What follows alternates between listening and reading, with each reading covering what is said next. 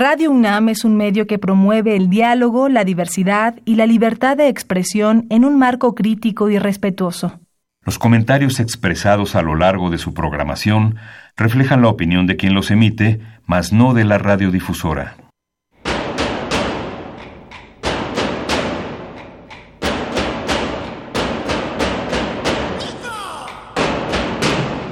Discrepancias. Atacan a la universidad porque discrepamos. Viva la discrepancia, porque es el espíritu de la universidad.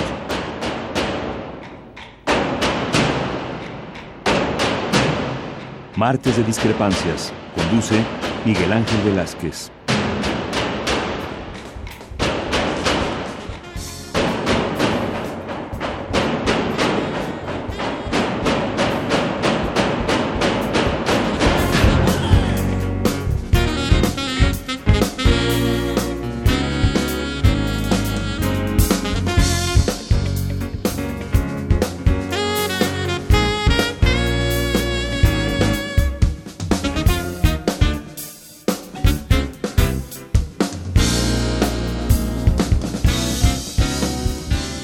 ¿Qué tal? Muy buenas noches.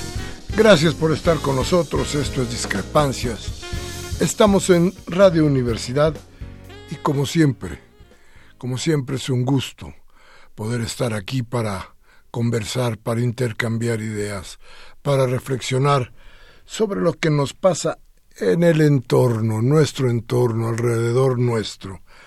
Y bueno, independientemente de que a usted le gustaría seguramente que habláramos mucho de fútbol y de las cosas y las cosas que se dan en ese ámbito, bueno, pues este, pues no vamos a hablar de fútbol. Perdóneme usted.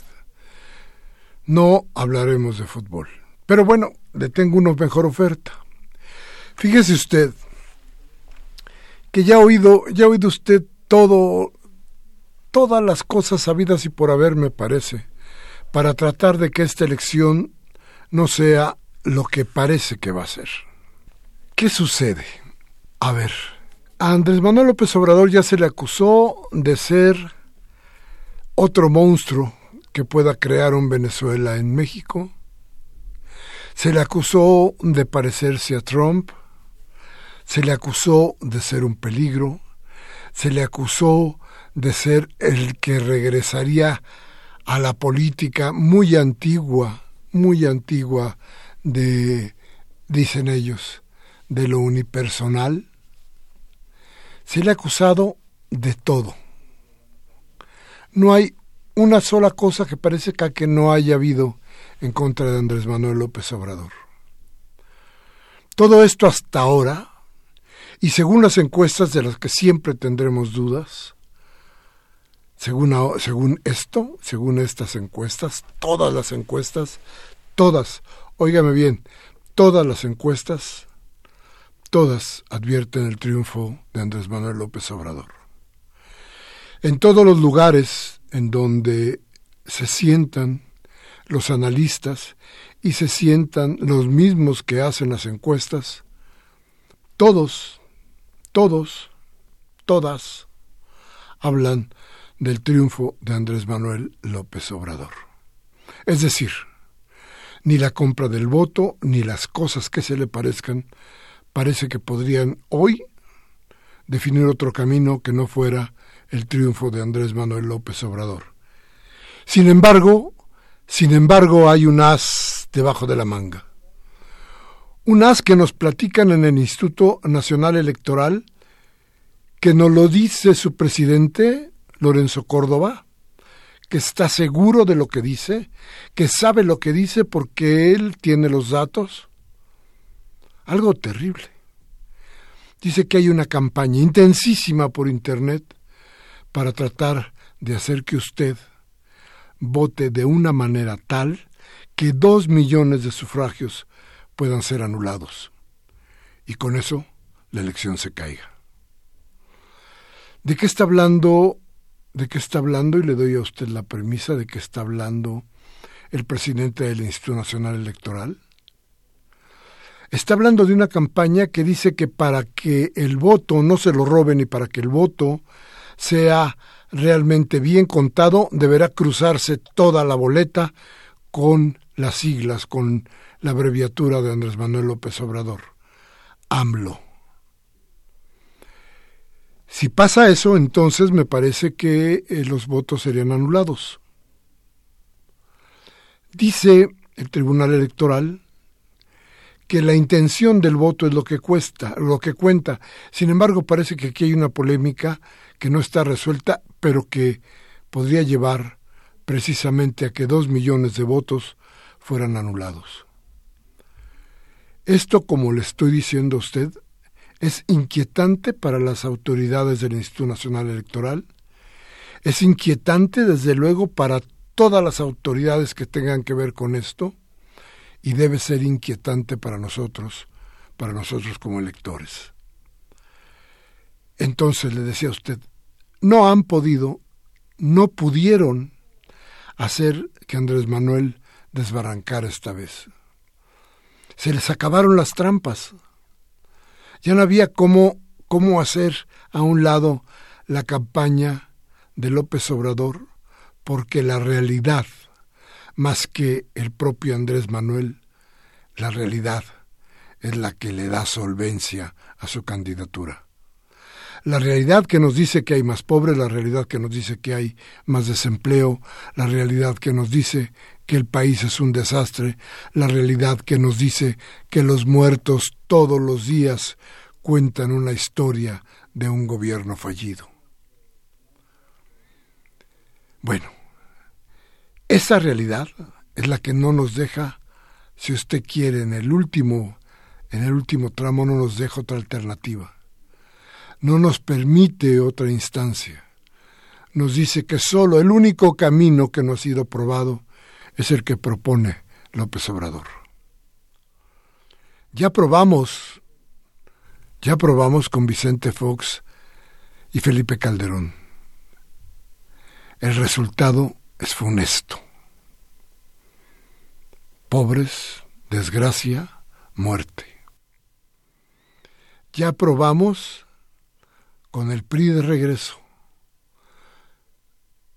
con, con Peña en el, en el gobierno, en la presidencia de la República, y el desastre subió dos rayitas.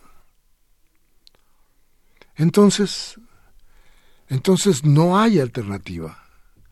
Mid no puede hacer otra cosa más que, que seguir con la inercia de su partido.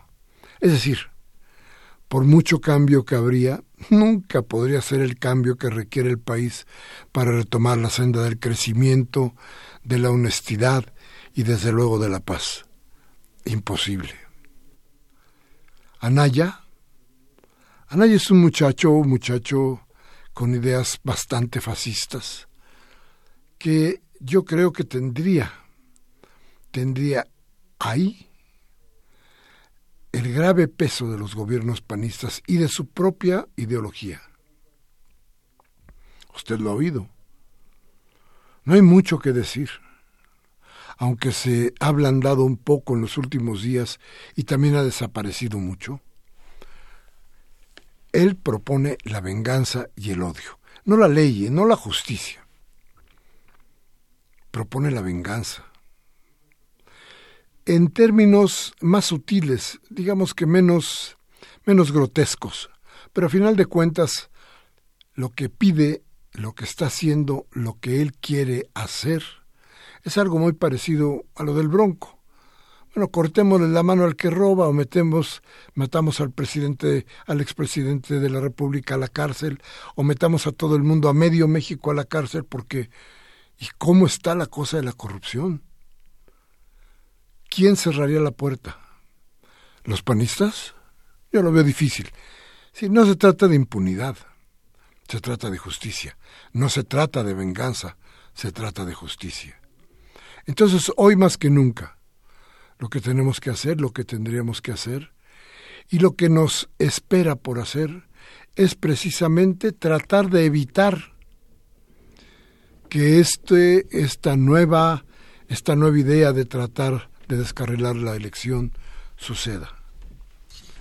le repito, le vuelvo a dar a usted la idea. El presidente del Instituto Nacional Electoral nos dijo con toda claridad, hay una campaña intensísima que pretende que pretende que se anulen dos millones de votos y esa campaña podría ser que esta elección se cancelara. Tengámoslo en cuenta y le voy a decir cuál es la fórmula que hoy nos ha platicado también en el Instituto Nacional Electoral. Vote sencillo. Cruce usted las, eh, el, el logotipo del partido que usted quiera. Pero tenga en cuenta, tenga en cuenta que hoy no, como nunca nos estamos jugando a México. Vamos a ir a un corte y vamos a regresar dentro de un momento. Nuestros teléfonos 5536 8989 y el 01800 5052 688. Regresamos en un momento.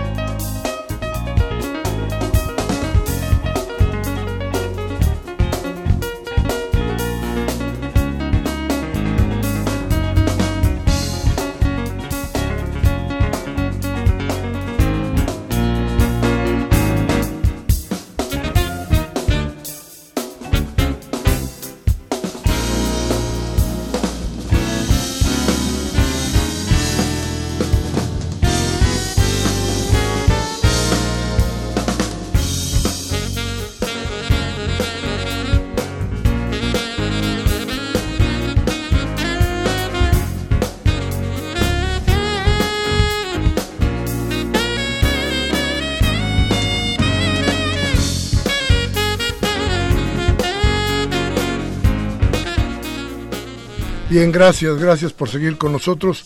Gracias por estar en esta nuestra cita de los martes, aquí en Discrepancias en Radio Universidad. Bueno, además de la noticia que les acabo de comentar, bueno, no podemos olvidar que hay un gasto de campaña inmenso. Dice el Instituto Nacional Electoral que en compra de votos no se tienen más que cuatro denuncias y que esto parecería que entonces no existe tal compra de voluntades. Eh, nosotros creemos que hay dos factores. Primero, parece que existe un pacto no escrito entre los partidos para no denunciarse en ese tenor. Y por el otro, me parece que es la ciudadanía, que no denuncia porque no ve ninguna acción real punitiva por parte de las autoridades. No hay confianza en las autoridades. Eso inhibe la denuncia, desde luego. Pero que lo hay. Salga usted a la calle, pregúntele a su vecino. Ya verá, usted mismo. Ya le ofrecieron algo por su voto. Seguramente, ¿verdad? Bien. Y además de esto, el uso de los programas sociales. Claro, para comprar votos. Todo esto más la violencia, todo esto más esta situación que nos plantean no los partidos políticos, en la que lo único que están haciendo es tratar de insultarte, tratar de decirnos cuál es el peor, no cuál es el mejor, cuál es el peor, nos da idea de que la política, la política se ha acabado.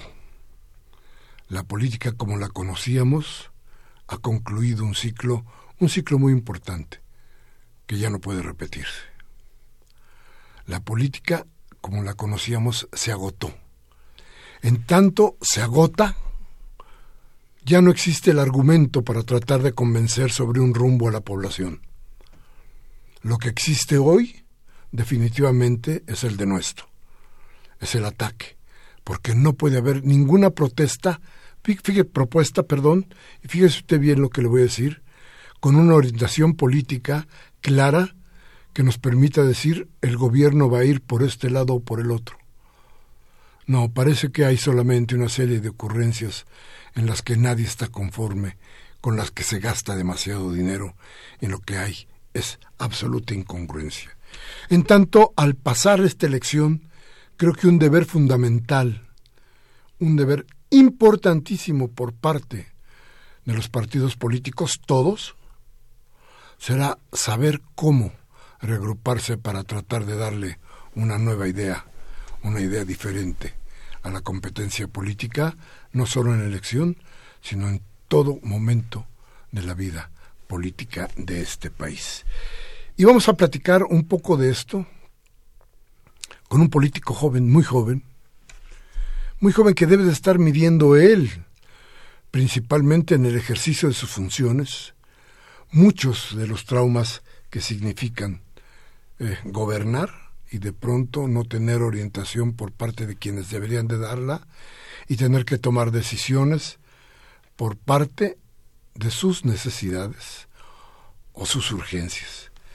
Pero la idea es, ¿y de veras necesitamos esa nueva orientación?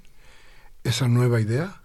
Bueno, vamos a platicar hoy con Félix Arturo Medina Padilla.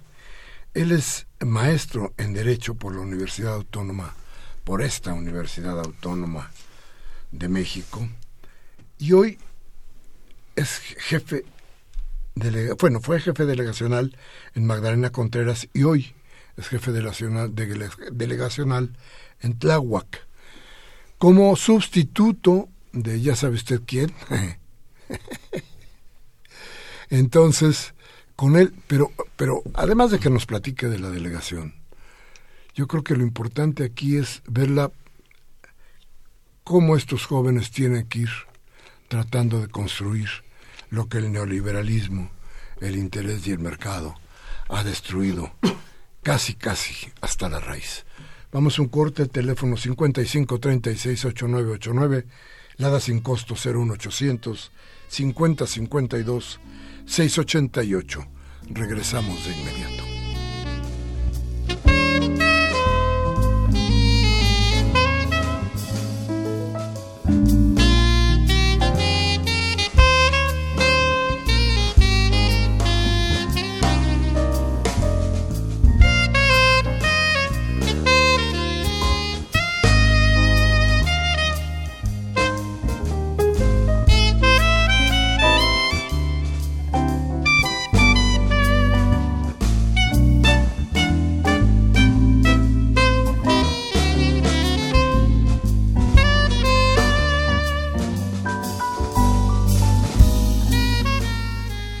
Bien, gracias, gracias por seguir aquí en Radio Universidad en discrepancias con hoy con Félix Arturo Medina Padilla, que le decía yo a usted, pues le cayó este eh, pues no, no, no sé si para bien o para mal, Arturo, pero te cayó Tláhuac. Y de pronto un joven, pues eres muy joven, y de repente tener que lidiar con una delegación como Tláhuac, parece que es eh, muy cuesta arriba si no se tiene una idea clara, una, una precisión ideológica para saber cómo moverse. ¿Cómo decidiste irte a echar esa, ese alacrán a la espalda? A ver, platícanos. No, bueno, pues primero agradecerte la posibilidad de platicar contigo esta noche y, y para quienes nos escuchan. En realidad sí es un reto porque todo ejercicio de gobierno, todo contacto con la ciudadanía y la responsabilidad que implica ser gobierno, pues trae aparejada mucha responsabilidad. Pero yo creo que estar al frente hoy de la delegación Tláhuac, así como he tenido otras responsabilidades administrativas, lo que exige es mucho compromiso social y cercanía con la gente. En efecto, no hay una administración sencilla, ni en Miguel Hidalgo, ni en Cuauhtémoc, eh, ni Magdalena Contreras, Coyoacán o Tláhuac. Todas las delegaciones son distintas, la población también.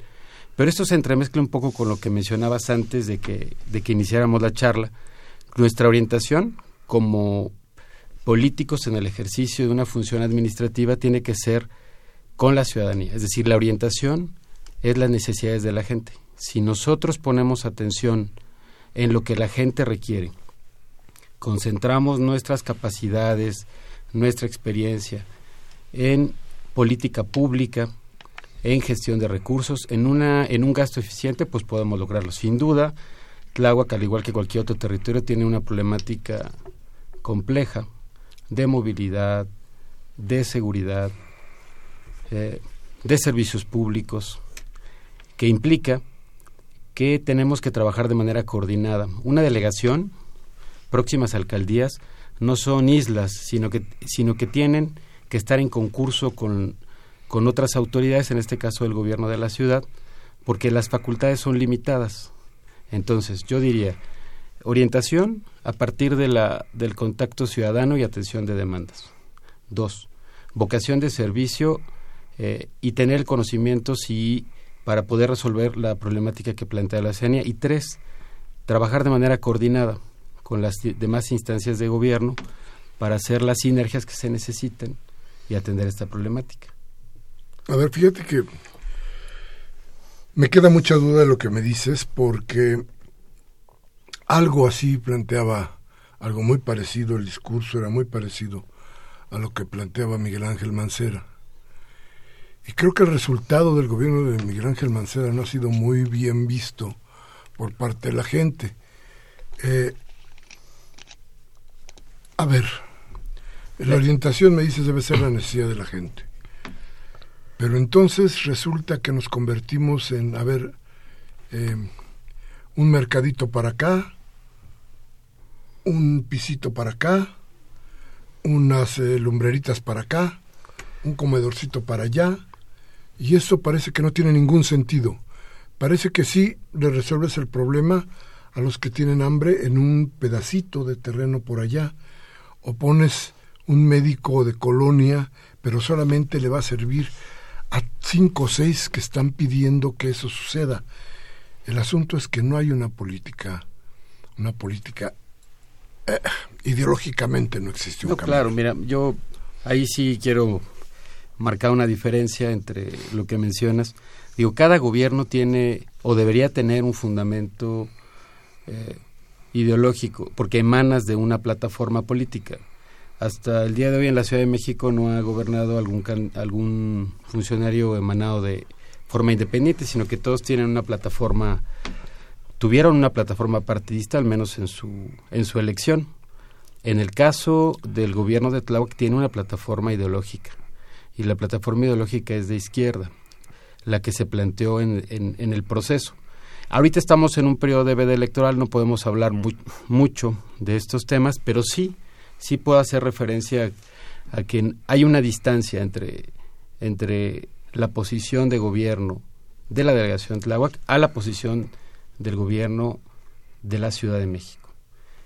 Pero esto no debe ser un obstáculo para que logremos hacer la gestión y que podamos hacer incluso la exigencia de servicios para la ciudadanía. Tú sabes que temas como la seguridad pública no dependen de las delegaciones que se tiene que hacer una, un trabajo coordinado. A las delegaciones nos toca la, prevención eh, y la coordinación interinstitucional. Y a partir de eso vamos construyendo y vamos atendiendo las necesidades y las demandas de la ciudadanía. Yo creo que dices bien cuando planteas que un proyecto de gobierno no solamente es que atendemos de lo que pide la gente, parte de una plataforma, de un programa de gobierno que debe distinguirse según cada posición ideológica. En el caso de, del gobierno actual en Tláhuac, pues tiene una cercanía con las demandas más sentidas de la población, que son las que viven en su cotidianeidad, las que tienen cuando salen a la calle, en los servicios públicos, en el alumbrado, en la recolección de los residuos y obviamente en el tema de la seguridad. Me parece que, que no se ha pensado porque creo que está emergiendo, pero creo que está emergiendo con mucha fuerza, la necesidad de crear una nueva forma de hacer política. Creo que estas campañas nos han dado idea muy clara de que hay, de se requiere algo más. No te pido que me des nombres de partido, no te pido que nos metamos en esto que hoy no se puede hacer, pero como joven tú no sientes un poco fuera de tu función pública, no sientes como joven que toda la política te está quedando, la política actual, lo que se está viendo ahora, nos está quedando a deber. No siente como que, que es necesario repensar lo que se está haciendo para tratar de dar una diferente opción a la gente? Mira, yo creo que la mayor parte de las opciones y de la oferta política actual sí. Yo evidentemente creo que hay hay un proyecto que sí que sí tiene ruta, que sí tiene un planteamiento y un sustento y que y que creo que puede eh, generar las condiciones para una transformación.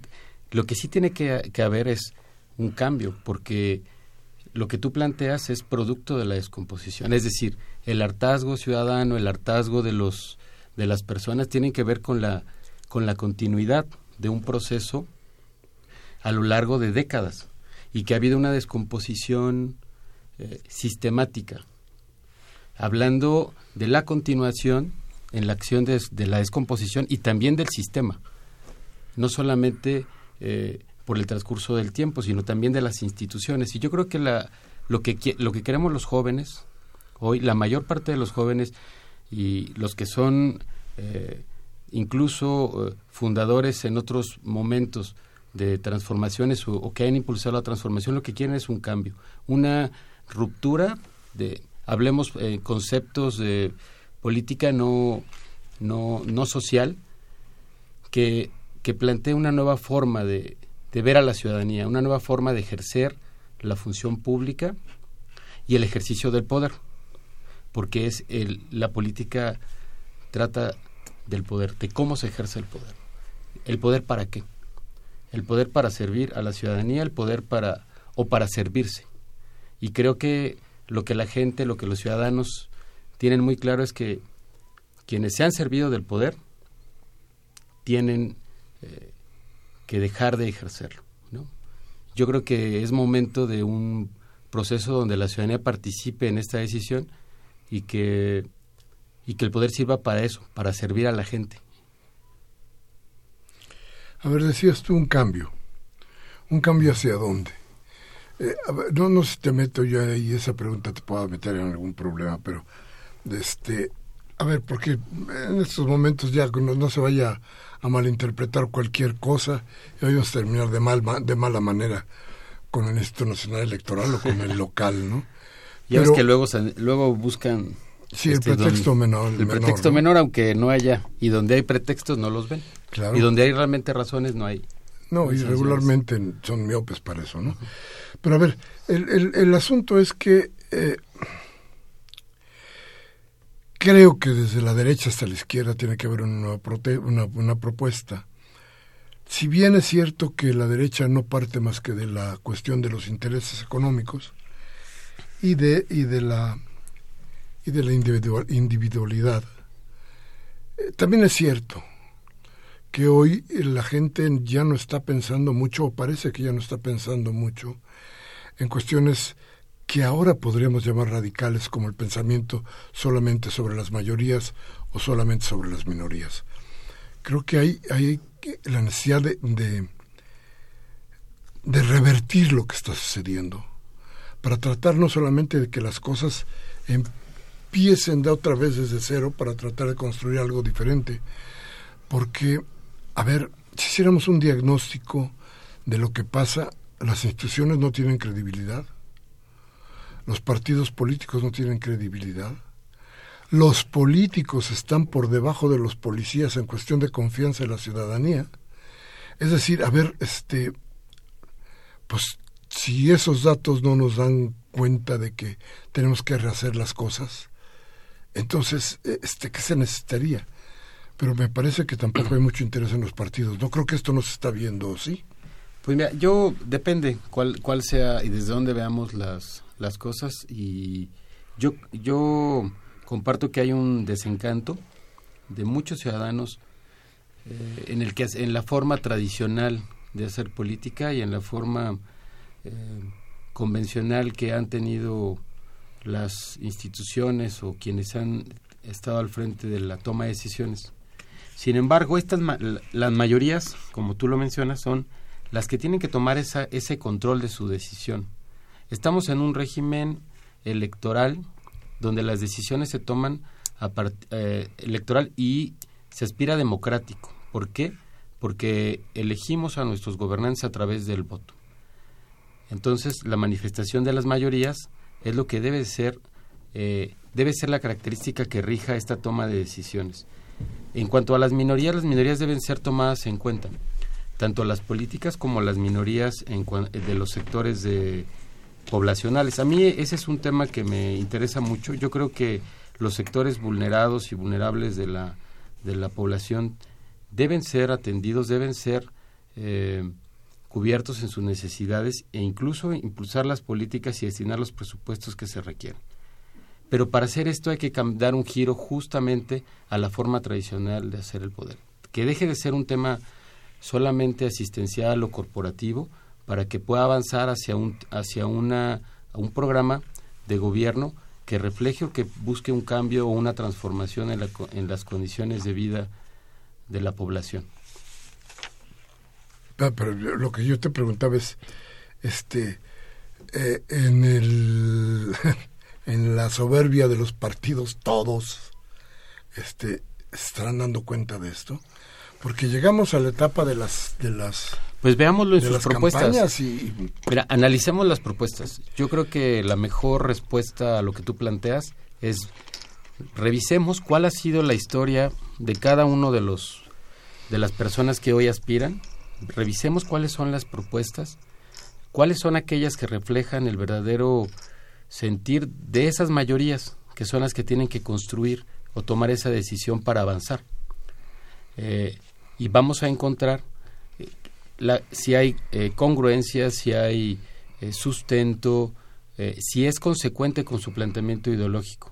Hoy vemos propuestas de algunos actores que, que no lo son, que, que, francamente hoy controvierten o alianzas que, que eran impensables en, en algún momento, con, el, con la intención de generar esos, esos procesos de mayoría, ¿no? o la construcción de esas mayorías. ¿Cuáles son las propuestas que estas alianzas políticas traducen? Pues pueden ser consecuentes con la plataforma ideológica y o el programa de trabajo que se registra para eh, de plataforma electoral de un partido y de un candidato. Hay que revisar eso. Yo creo que es necesario adentrarnos que la gente, además la gente lo tiene a la vista. Ha, ha, podido ver en los debates, ha podido ver en la propaganda de cada uno de los candidatos, candidatas, estas estas características o pueden encontrar en ellas el reflejo de su, de su posición, o así debería de ser.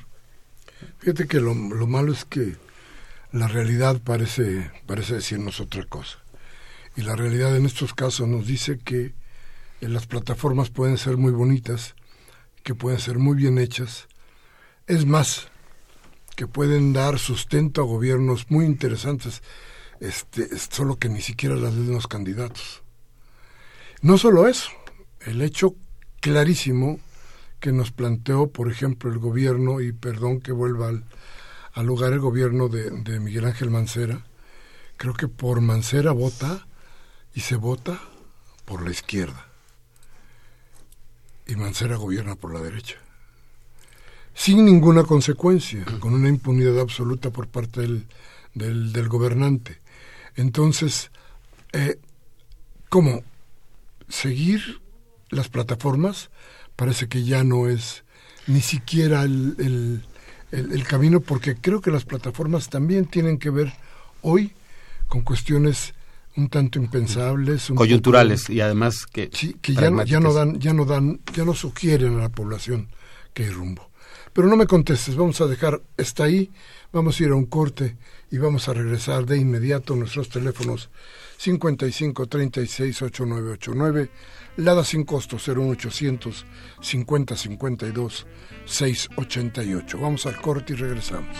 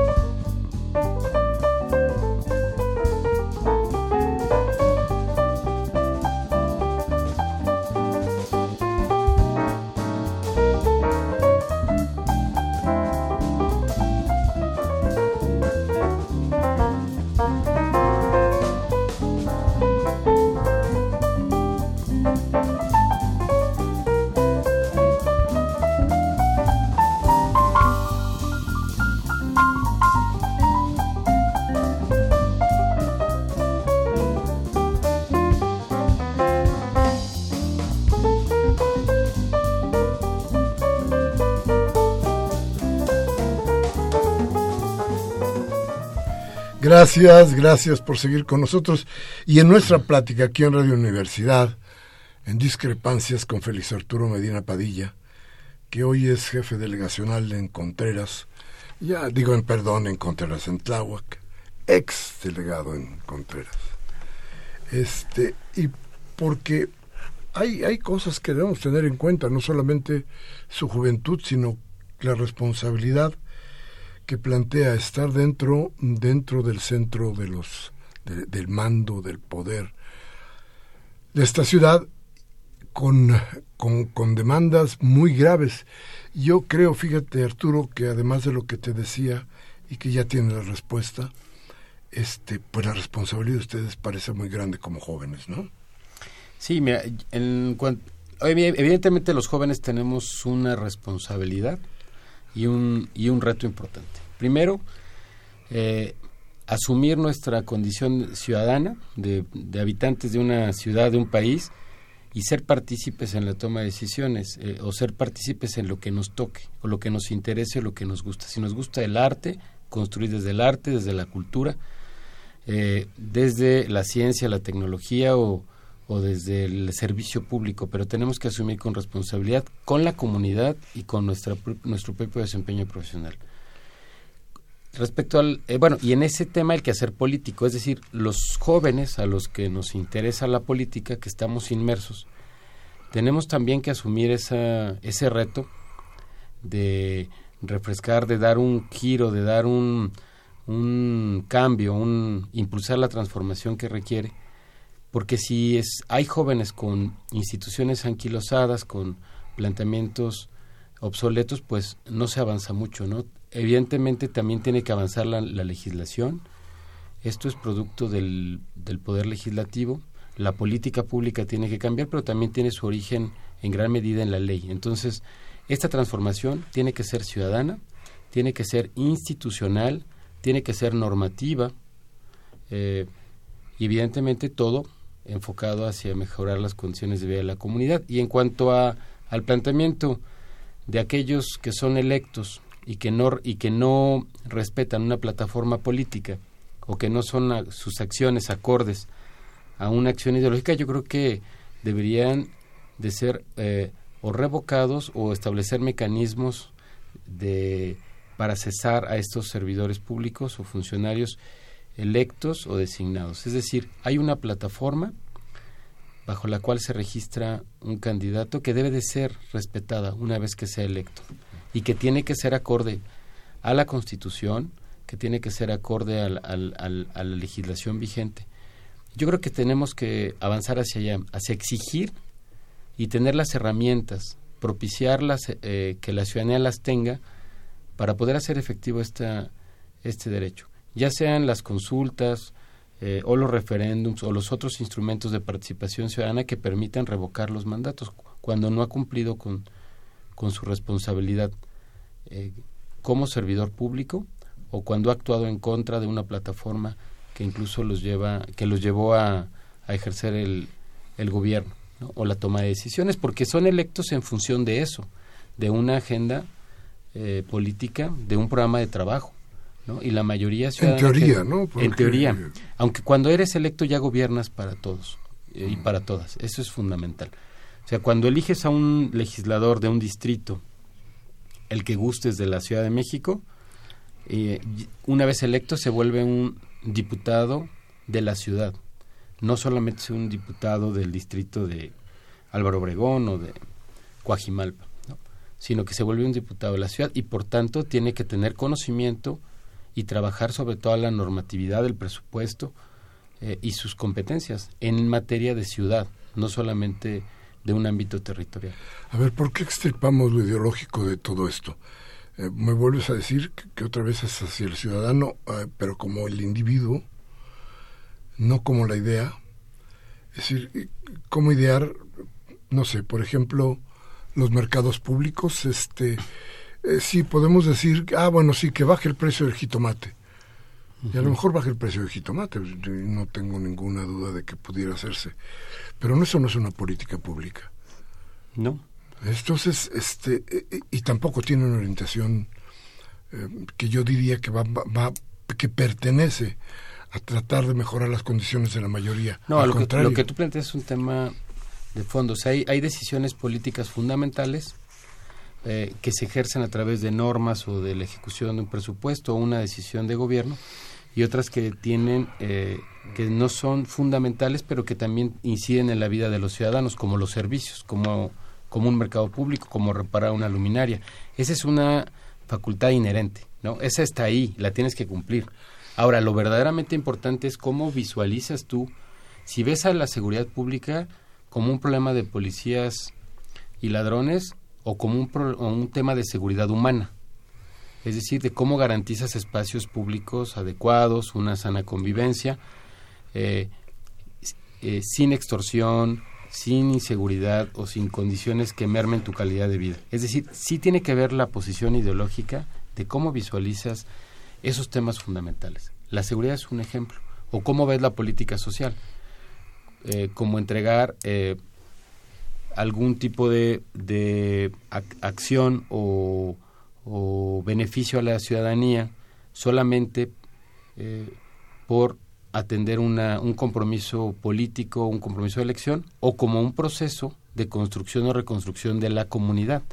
Ah, yo creo que ahí, ahí está la, la diferencia o alguna, algunos de los puntos esenciales que distinguen las ofertas políticas unas de otras, ¿no? que algunas buscan transformar eh, y otras únicamente atender necesidades particulares. Eh, de repente me parece que hay así como una serie de ocurrencias que no tienen ningún hilo conductor y que parecen más bien eh, política de gallina loca que, un, que una política centrada o planteada para tratar de favorecer a alguien.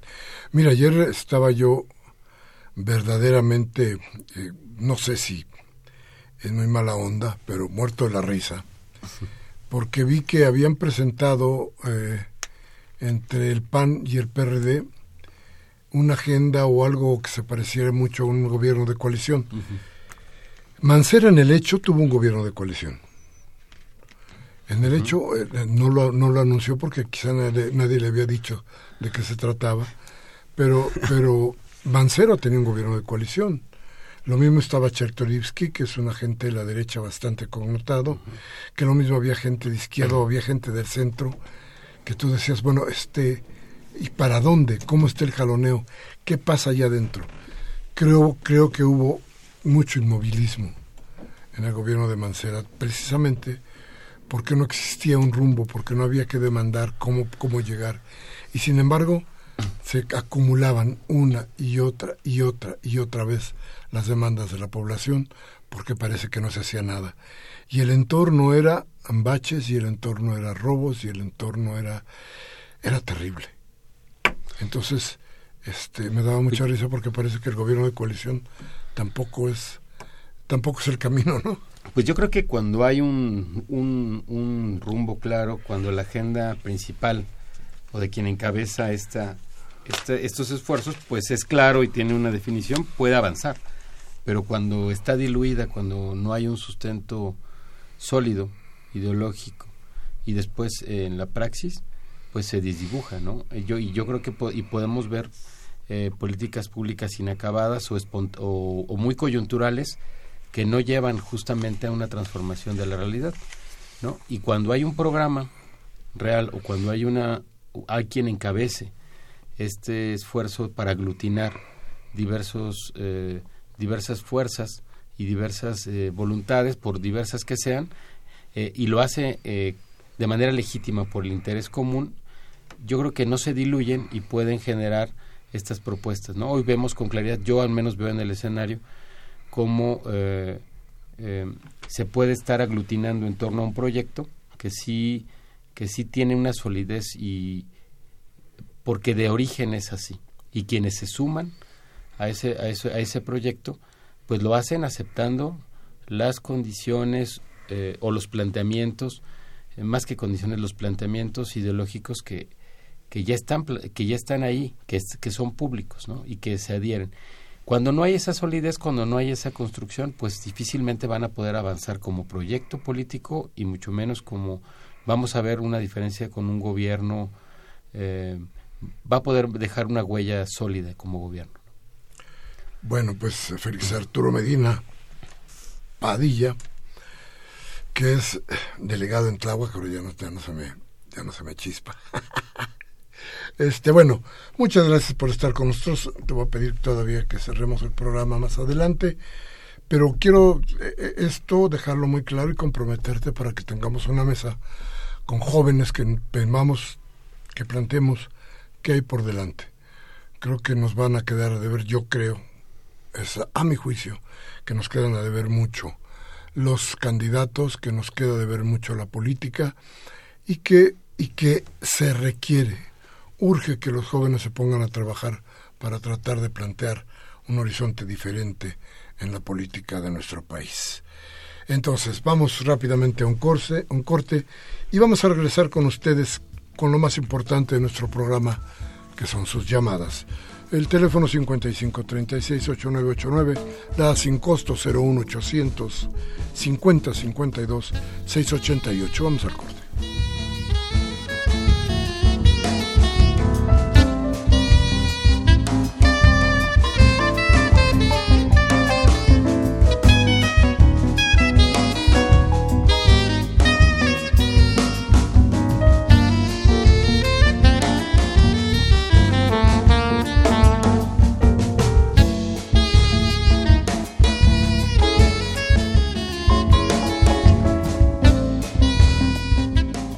Bien, gracias por seguir con nosotros. Gracias al maestro Manuel Munguía de Iztapalapa, como siempre. Un saludo, maestro. Nos dice eh, don Manuel que René Juárez Cisneros, hoy el líder del PRI, muestra, dice cínicamente, su eh, autoritarismo populista al decir que se tiene que dar el voto útil a Mid y que, según su opinión, que es la de él des descalabrado, corrupto e irresponsable, se encuentra ya en segundo lugar. ¿Cree que los mexicanos han perdido el seso como este neoliberal vende patrias que no quiere darse cuenta en dónde está parado y que su, engaño no le sirvió de nada a Mid, a él mismo ni al PRI inmundo, cuando más del 80% de la población mexicana rechaza el prismo, amén de que Mead ha exhibido con cinismo sus abusos, triangulaciones y robos a la nación? Señor Mid, dice don Manuel Munguía, deje de abusar con el maquillaje de la realidad.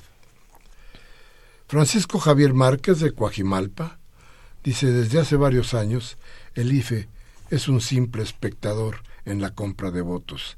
Ya basta de instituciones y consejeros chacros, dice. O charros. Yo creo que charros, es decir. Gabriel Campos de Venustiano Carranza dice, también lo que se comenta en la calle es que va a ganar AMLO, pero también que tengamos cuidado con el voto ya manoseado. Siguen las llamadas anónimas exageradas. He contado 25 llamadas a casa y 30 en el trabajo. Olvidemos el pasado no se me lo, no, lo, no se me lo merecen. Vivamos en el futuro. Es el cambio. ¿Qué enfermedad tiene el representante del PRI que ya no habla sino grita? Hicimos una encuesta, compañeros de la escuela de trabajo, y llegamos a la conclusión ¿qué apodo se le puede poner al ya mencionado? La sentencia fue dictatorial. El meados. ¿Sabían ustedes que la orquesta Esperanza Azteca, con la investigación de periodistas, la patrocina, el Estado? Da el 80% de financiamiento y el 20% TV Azteca. ¿Para qué se da tanta alabanza el señor Salinas de TV Azteca? ¿El gobierno también aporta a la escuela privada que tienen? ¿Aportarán algo para la mediocre selección nacional? 50 años de esperar el cambio hasta la victoria, pues el triunfo. Y dice Lilia Colín de Cárdenas, en Nacualpan. El año pasado, pero déjeme darle unos datos que se me estaba olvidando darle. A ver, ahí le va. De los 156 expedientes que tiene la Contraloría Capitalina, 138 corresponden a delegaciones, de las cuales Álvaro Obregón encabeza la lista con 34 casos, Gustavo Madero tiene 26, Iztapalapa 18, Coyoacán 16, Iztacalco 17 y son quejas por uso indebido de programas sociales o desvío de recursos públicos. Los bomberos tienen 10 recursos en su contra, la Secretaría de Desarrollo Social y eh, también 10 y 11 el DIF. Así está el marcador, por lo que nos acaba de decir. Sobre las llamadas, se prohibieron ya las llamadas, esperemos que hagan caso, las empresas ya están citadas y están tratando el Instituto Nacional Electoral de que cesen. Quién sabe si se pueda. Luis Martínez de Cuauhtémoc, no, a ver, Lilia Colín de Cárdenas, decía yo, de Nacualpan, decía el año pasado, 2017, ni con compra de votos, ni con su campaña ganó Del Mazo, sino Delfina. Impusieron a Del Mazo porque no se vigilaron todas las casillas. Ahora sí hay gente que cubrirá hasta el 98%. No nos dejemos, dice doña Lilia. Luis Martínez de Cuauhtémoc dice, quisiera hacer hincapié en lo que necesita la ciudad. Necesitamos trabajo y si se puede ir bajando la violencia. Esperemos que el partido en el poder deje de, de subir a AMLO a la deje subir a AMLO a la presidencia. Estaremos atentos a eso. Rubén Pinto de Catepec me dice los culpables que quieren violencia en el país son Mid, Anaya y el Bronco. Que investiguen los 20 millones que iban a la oficina del PRI y las despensas con que querían comprar votos para Alejandra Barrales. Esto fue un hallazgo de hoy en la mañana. Alberto Martínez de dice saludo cordial, felicitaciones, gracias. Gracias, gracias. Ah, ah, a ver, a ver, saludo cordial, felicitaciones por el trabajo eh, la comunidad, me refiero que hablan de ti, te mandan un saludo, felicitaciones, dice que labor y formación académica la tienes, dice que se te dedicas de lleno a la comunidad, dice que has, logrado bastantes cosas reconocibles en la demarcación, te considera una persona honesta y respetable, por lo que al escuchar la entrevista me pareció importante hacerlo notar. Con todo cariño, tu tío. No, no es cierto. Alberto Martínez. Gracias, tío. Dice Agustín Morales de Tláhuac, felicitaciones al licenciado. Fue una buena decisión y está haciendo una gran función dentro de la demarcación. Por ello, quise llamar para dar mi reconocimiento a tu tía. Elena García de Azcapotzalco, Alejandra Barrales y Purificación Carpintero son una vergüenza. ¿Cómo quiere por Purificación ser jefa de gobierno si es una vulgar y agresiva. Alejandra Barrelas y su esposo vendían plazas en la Aeroméxico por cinco mil pesos. Superbarrio cobraba por intereses en problemas de arreglarlos. No ayudaba a la gente y Miquel Arriola solo, hace falta, solo le hace falta el delantal. Y Silvia García de Coyacán dice, mi sobrino está en un tianguis y lamentablemente se lo llevaron los de, acarreados a un mitin de Alejandra Barrales. Una persona le dijo al líder del Tianquis que no podía ir y le contestaron que entonces buscara otro lugar en donde poner su puesto. Ya basta de vivir solo de las limosnas que nos da el gobierno. Yo hace seis años voté por Mancera, solo por Andrés Manuel. No voté por Mancera, solo por Andrés Manuel. Por otra cosa, no nos traicionó como Fox. Bien, se nos acaba el programa, nos vamos rapidísimo. Félix Arturo. Gracias, pues agradecerte, em, decir que retomando las llamadas del, del, público, em, hay que garantizar la libertad eh, con responsabilidad en la ciudad del país. Me da mucho gusto que ninguna de las delegaciones emanadas eh, de mi partido hayan sido señaladas, están entre las que mencionas como violadoras de la ley, que la gente trabaje por sus libertades y por el ejercicio de sus derechos. Bien, pues hoy martes 26 de julio del 18, Humberto Sánchez Castrejón en los controles técnicos, Rocío García Rocha y Alejandro Guzmán Jurado en la asistencia de producción, Baltasar en Domínguez en la producción, servidor de ustedes Miguel Ángel Velázquez, como siempre les dice, sí lo que dijimos aquí le sirve a usted, tómese un café mañana con sus amigos, hable de lo que aquí hablamos, no hable de fútbol, chingado, hable de lo que aquí hablamos, reflexione, y si no quiere, y si no quiere reflexionar, entonces sí cambie la Televisa, a Radio Fórmula, MBS, para que le cercenen la voluntad del cambio y se poste de fútbol. Hasta la próxima.